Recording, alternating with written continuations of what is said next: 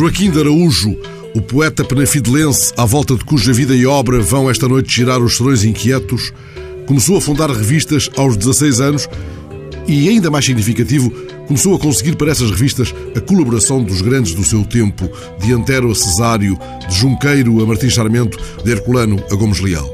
Tinha 23 anos quando publicou o primeiro livro de poemas, Lira Íntima. O livro, muito marcado pelo estilo parnasiano que Joaquim Araújo cultivava, foi saudado pela nata literária da época. Antero sublinhou a sua importância, Teófilo considerou Araújo um hábil cinzelador do verso. Folheando uma breve, mas muito interessante biografia do poeta, editada pela Biblioteca Municipal de Penafiel, a quando dos 150 anos do seu nascimento, reparo na reprodução de um anúncio publicado na revista Ilustração, nesse já longínquo 1881, dando conta da edição da obra Lira Íntima, um volume de versos, edição de luxo e elseviriana, preço 600 reis fortes, à venda na empresa Horas Românticas, Rua da Atalaia, 49, Lisboa.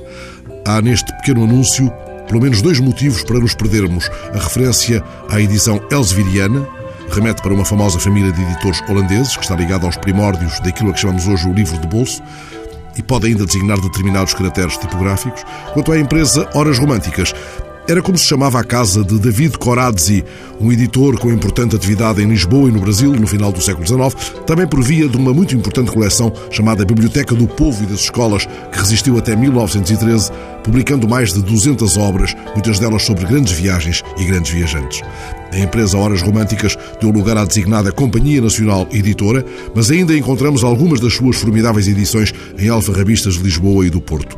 No alfarrabista com porta aberta desde 68 na Rua do Bom Jardim, no Porto, ainda podemos encontrar A Volta ao Mundo em 80 Dias, de Júlio Verne, ou A História Alegre de Portugal, de Pinheiro Chagas. Num outro, na Rua do Alecrim, em Lisboa, ainda se encontra a obra Camões e as Mulheres Portuguesas, de Margarida Vitor, editada em 1880. Mas não encontrei no Labirinto Digital, referência a uma estante perdida onde pudesse colher estas lágrimas de um poema da lira íntima de Joaquim de Araújo.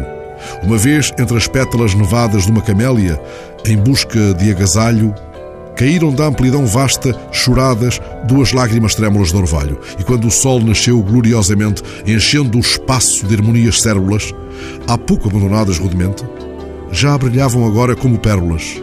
As que eu choro, porém, se porventura te caíssem na flor misteriosa que abre as pétalas cheias de doçura em teu peito numa ânsia luminosa, como constelações no azul magoado, vê-las-ia um momento após brilhar, oscilando num êxtase sagrado, na noite soluçante desse olhar.